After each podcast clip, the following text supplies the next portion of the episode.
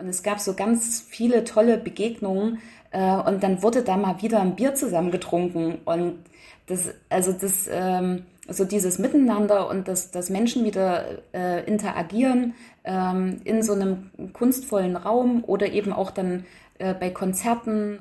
Mal wieder ein Bier zusammen trinken und bei einem Konzert zusammen feiern. Darauf mussten wir alle ziemlich lange verzichten. Seit ein paar Monaten ist aber all das wieder möglich. Antje Hamel habt ihr da gerade gehört. Sie arbeitet im Werk 2. Dort und auch in vielen anderen Locations in Leipzig gibt's wieder Veranstaltungen welche das sind, wie die VeranstalterInnen mit der unsicheren Situation umgehen und was der Stadtrat tut, um zu helfen, das hört ihr in dieser Folge. Ich bin Marianta. Hi. Mephisto 976, Radio für Kopfhörer. Open-Air-Veranstaltungen, Festivals, Konzerte, das gehört für viele zum Sommer dazu. Verzichten muss darauf diesen Sommer in Leipzig niemand, denn es finden viele Kulturveranstaltungen statt. Und das nicht mehr nur online, sondern in echt und mit Publikum vor Ort. Charlotte Riedel weiß, was gerade in Leipzig so geht. Hi Charlotte. Hi.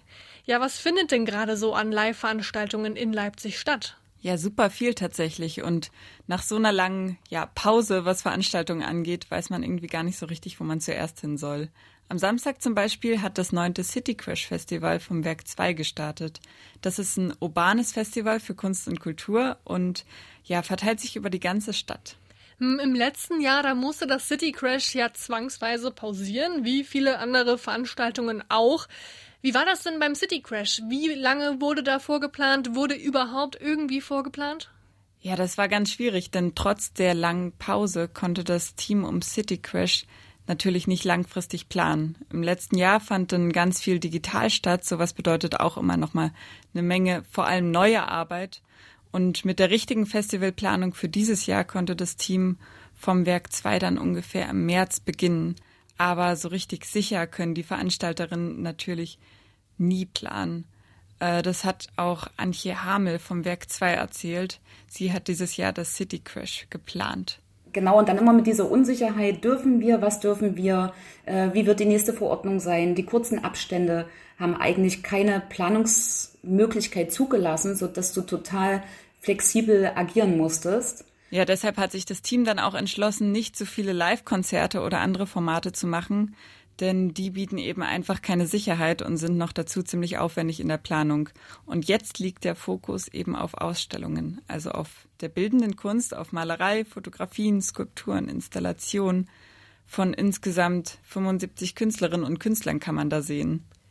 Das macht ja auch Sinn, also dieser Fokus auf eben, wie du sagst, Kunst ähm, und Ausstellungen. Denn Museen konnten im Gegensatz zu anderen Kulturinstitutionen ja auch zeitiger öffnen. Allerdings finden die Ausstellungen vom City Crash ja gar nicht in Museen statt, sondern in ganz anderen Locations. Ja, richtig. Also in der Corona-Zeit haben sich zwischen dem Werk 2 und anderen VeranstalterInnen aus Leipzig einige Zusammenarbeiten entwickelt, die dann jetzt eben auch beim City Crash ausgeweitet wurden. Deshalb finden die Veranstaltungen neben dem Werk 2 jetzt auch in Leipziger Clubs statt, also in der Distillery, dem Mute und dem Eli Pamanoke. Die Distillery, das Mute und das Eli, das kenne ich persönlich eher aus dem äh, Fire-Kontext, also ne, für Konzerte und Partys. Gab es die auch innerhalb des City Crash Festivals oder gibt es die noch? Auf jeden Fall. Also eröffnet wurde das Festival zum Beispiel auch äh, Mute mit einer Open-Air-Party und dann gab es im Werk 2 noch eine Stummfilmvertonung. Und es wird auch noch zum Beispiel einen Vortrag geben, Poetry Slam, Live-Konzerte und am letzten Tag auch noch ein Flohmarkt. Ja, und man merkt natürlich auch den Unterschied und dieses Gefühl von Normalität, was einfach solche Veranstaltungen geben. Das sagt auch Antje Hamel. Dass die Leute da auch hungrig sind, das wieder erleben zu können also fremde Menschen sehen, die aber irgendwie ein gemeinsames Interesse haben und einem Konzert lauschen. Und das spürt man ja auch schon, wenn man gemeinsam durch so eine Ausstellung läuft. Hm, es läuft also vieles anders. Es gibt neue Konzepte, es wird ganz viel ausprobiert. Wird denn irgendwas davon auch noch über die Corona-Zeit, über diesen Sommer hinweg bleiben? Das ist auf jeden Fall nicht ausgeschlossen. Nächstes Jahr steht ja das zehnte City Crash an Und Antje Hamel hat sich da vorgenommen, auf jeden Fall die Zusammenarbeit mit den Clubs beizubehalten. Und sie möchte aber auch das Festival noch weiter in der Stadt verteilen. Und die Ausstellungen sollen bleiben und sogar noch vergrößert werden, damit dann eben auch noch mehr Künstlerinnen und Künstler diese Plattform nutzen können, die da gerade entsteht. Jetzt ist das City Crash ja nicht das einzige, was man dieser Tage besuchen kann. Veranstaltungen, die finden sozusagen sprichwörtlich auch nebenan statt, nämlich im Leipziger Nachbarschaftstheater, dem Ostpassage-Theater in Reutnitz. Wie sieht's denn dort aus? Ja, das Ostpassage-Theater ist auch wieder da und zwar schon seit Anfang Juni. Und Anfang Juli hat dann die Sommerspielzeit das Theater an der frischen Luft begonnen.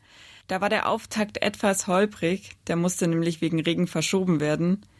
Ich habe mit Daniel Schade vom Ostpassage Theater gesprochen und der sagt, dass das jetzt aber alles super läuft und dass die Leute viel und gern kommen und ja, hier überzeugt dann auch einfach wieder dieser Live-Aspekt. Der beeinflusst ganz, ganz doll die Stimmung und eben auch das Verhältnis zum Publikum. Daniel Schade hat das, finde ich, ganz schön beschrieben.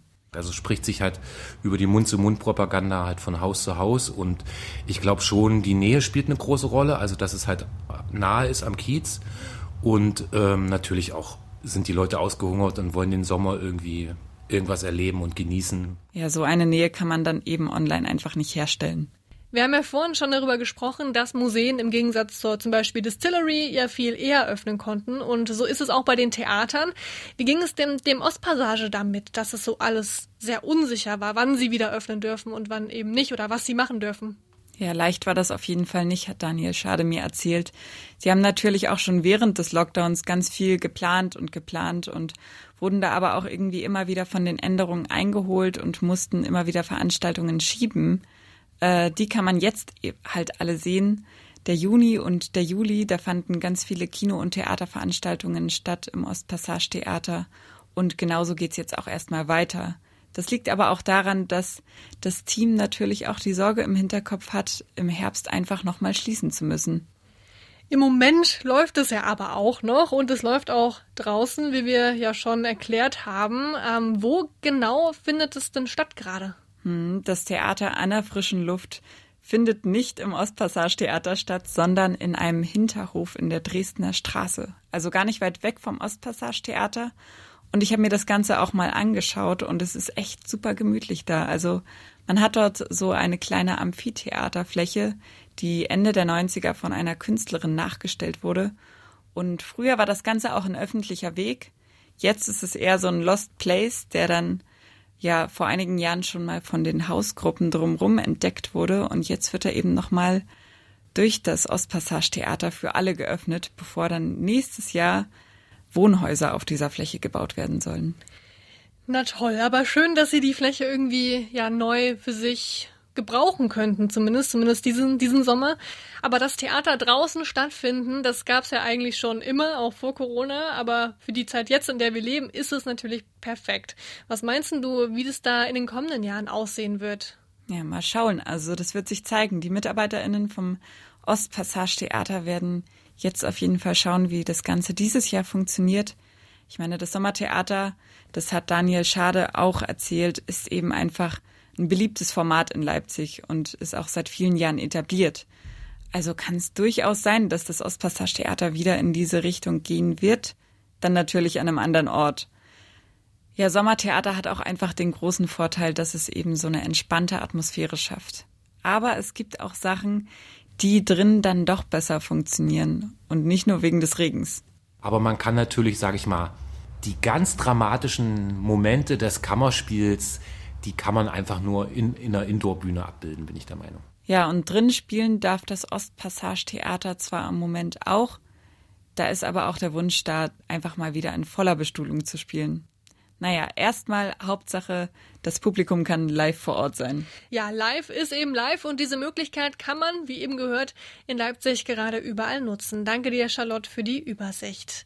Wenn ihr jetzt Lust auf die Veranstaltungen bekommen habt, das City Crash, das findet ja, wie gesagt, noch bis Sonntag statt und Infos dazu gibt's auf citycrash.de und mehr zum Programm des Ostpassage Theaters findet ihr auf www.ost-passage-theater.de.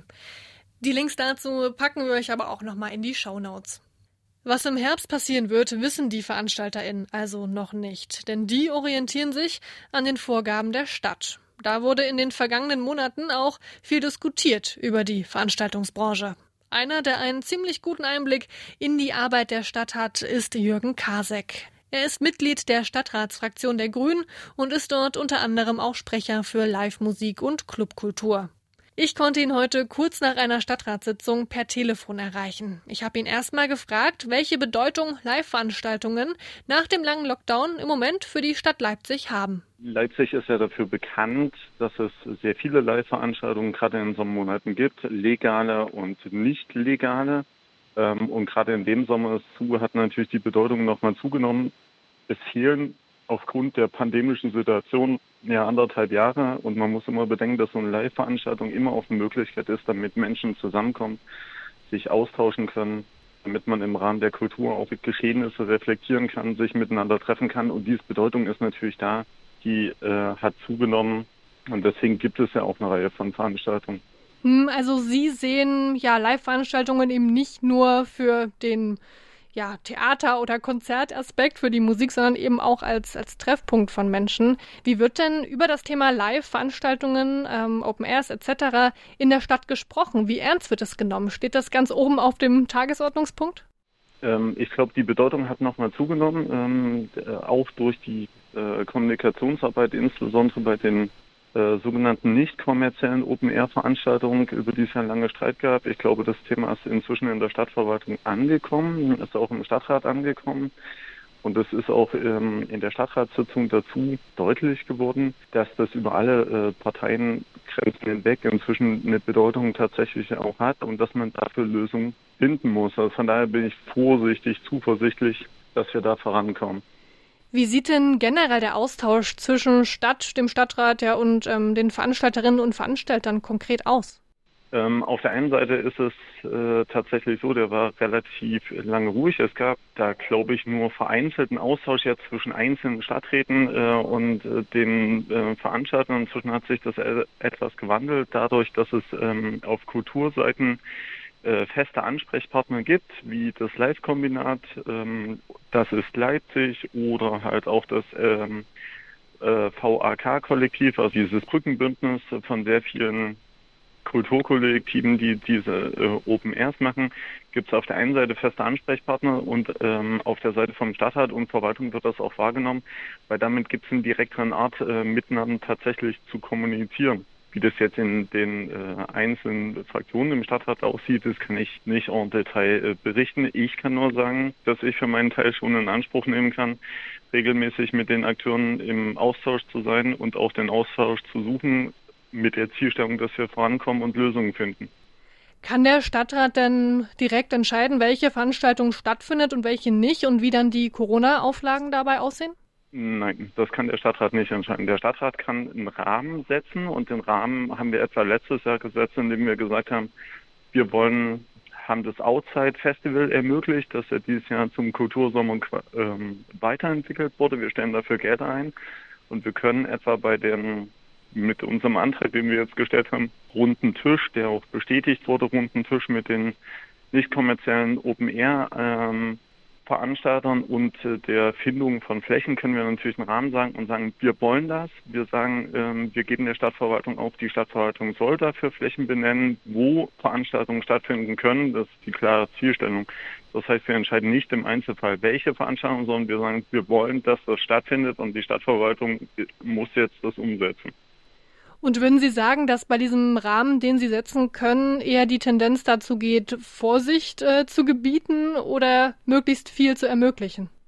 Äh, in den vergangenen Jahren war das immer dadurch eher von so einer Verhinderung geprägt, dass man immer gesagt hat, das geht nicht und das geht nicht. Ich habe so das Gefühl und die Hoffnung, dass dann Umdenken stattgefunden hat ähm, durch bestimmte Ereignisse, dass die Stadtverwaltung begriffen hat, dass in ihrem eigenen Interesse sein muss, eigentlich Sachen zu ermöglichen, äh, um andere Sachen, die man tatsächlich nicht haben will, stärker auch unterbinden zu können. Und ich glaube, dieses Bewusstsein ist langsam in der Verwaltung auch angekommen. Hm. Neben der ja reinen Unterhaltung sind Veranstaltungen ja für alle, die in der Branche arbeiten, auch eine Einnahmequelle. Wie wird denn im Stadtrat damit umgegangen, dass Veranstalterinnen und Veranstalter nicht sicher für den Herbst planen können, wenn wir jetzt schon mal so ein bisschen nach vorne gucken? Ähm, das ist tatsächlich ein großes Problem, weil wir natürlich auch ähm, dort am Überlegen sind, welche Rahmenbedingungen äh, braucht es jetzt auf der kommunalen Ebene. Das heißt, können wir mit dem Gesundheitsamt und den Veranstaltern tatsächlich Lösungen finden, weil das, was die Veranstalter vor allen Dingen brauchen, ist, äh, ist eine klare Zielstellung, dass die jetzt wissen und planen können, was wann passiert. Weil äh, Personal muss ja eingestellt werden, Veranstaltungen müssen geplant werden und diese Unsicherheit ist natürlich extrem belastend. Aber diese Unsicherheit können wir auch nur bedingt auf kommunaler Ebene steuern. Das, was es auf jeden Fall bräuchte, ist eine Nachvollziehbarkeit des Klar, ab einer bestimmten Inzidenzzahl in Verbindung mit den Krankenhausbetten kann keine Veranstaltung mehr stattfinden. Wenn dem wieder so sein sollte, gibt es dann allerdings Hilfsangebote, das heißt auch Gelder, äh, die dann als Ausgleich gezahlt werden, ähm, damit eben die Kulturstätten auch überleben können. Um nochmal noch ein bisschen weiter in die Zukunft zu schauen, wie schätzen Sie denn ja die Zukunft von Veranstaltungen in Leipzig ein? Müssen wir uns wieder auf Konzerte vor dem Bildschirm einstellen? Das hängt auch ein Stück weit an jedem Einzelnen von uns. Äh, Sachsen lahmt ja ein Stück weit bei der Impfquote. Umso mehr Menschen geimpft wurden, umso äh, weniger wahrscheinlich ist es, dass wir schwere Krankheitsverläufe haben. Umso höher ist dann gegebenenfalls auch wieder eine Steuerbarkeit, was also dazu führt, dass ich nach wie vor die Hoffnung habe, mit nachvollziehbaren Maßnahmen, die jetzt schon ergriffen werden, bleiben wir in der Steuerbarkeit, so dass es eben nicht wieder zu Komplettschließungen kommen muss. Allerdings, wenn ich mir das derzeit Geschehen angucke, hm, bekomme ich langsam Zweifel, ob wir das tatsächlich noch schaffen können. Es gibt im Moment wieder einige Konzerte, Open Airs und kleine Festivals, zu denen ihr hier in Leipzig gehen könnt. Ein paar davon haben wir euch in dieser Folge vorgestellt. Und auch wenn die Planung für diese Veranstaltungen schwierig war, immerhin können wir wieder gemeinsam feiern. Im Stadtrat ist das Thema mittlerweile auf alle Fälle auch angekommen. Was im Herbst passieren wird, das kann zu diesem Zeitpunkt aber immer noch niemand sagen. Und damit ist auch diese Vorstellung, also diese Folge hier vorbei. Ich sage noch Danke an Sonja Garan und Charlotte Riedel für die Mitarbeit und ihr dürft diesem Podcast natürlich gerne folgen und uns zum Beispiel auch auf Instagram abonnieren. So, ich sage jetzt aber auch Tschüss, ich bin Marianta, ciao. Mephisto 976, Radio für Kopfhörer.